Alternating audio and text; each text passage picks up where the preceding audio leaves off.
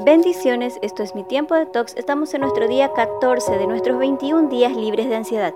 Y la palabra de Dios en Jeremías 31:17 nos dice, hay esperanza para tu futuro.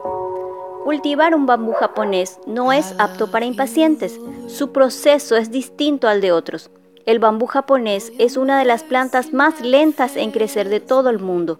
Durante los primeros siete años se puede apreciar muy poco de su crecimiento sin embargo, al llegar al séptimo año, en solo seis semanas, la planta de bambú crece más de 30 metros.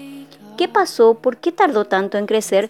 En realidad no es que el bambú no creciera, sino que durante los primeros siete años de aparente inactividad, el bambú estaba generando un complejo sistema de raíces que le permitiera sostenerse cuando empezara el crecimiento. Este es un ejemplo maravilloso que nos brinda la naturaleza acerca de saber esperar. Saber esperar quiere decir que hemos desarrollado tolerancia y que aprendimos a ver diferentes perspectivas. Saber esperar implica madurez y carácter. No tiene nada que ver con la pasividad o con ignorar situaciones dormidos en los laureles. De ninguna manera. El Salmo 27:14 nos dice, Espera con paciencia al Señor, sé valiente y esforzado.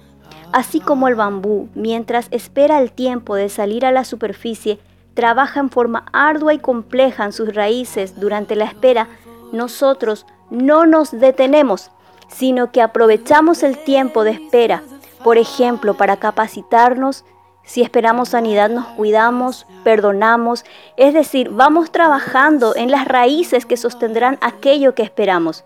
Debemos seguir avanzando aunque tengamos limitaciones. Saber esperar también implica no adelantarse, ubicándonos a escenarios mentales sobre problemas posibles pero no presentes.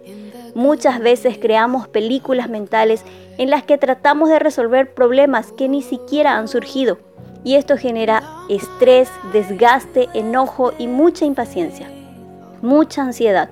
Saber esperar no es usar esa espera como excusa para evitar tomar decisiones que merecen ser tomadas evitándolas por temor, o pasar al otro extremo de, de tomar una decisión por ansiedad. Por eso, Proverbios 16.3 nos dice, encomienda al Señor tus obras y tus pensamientos serán afirmados. Analiza y responde, ¿qué cosas debo aprender a esperar? ¿Cómo puedo trabajar o qué pasos de acción debo tomar durante la espera? Y recuerda la palabra de Dios en Isaías 41:10. Tú, Señor, nos harás vivir en paz, porque tú nos has ayudado a realizar todas nuestras obras.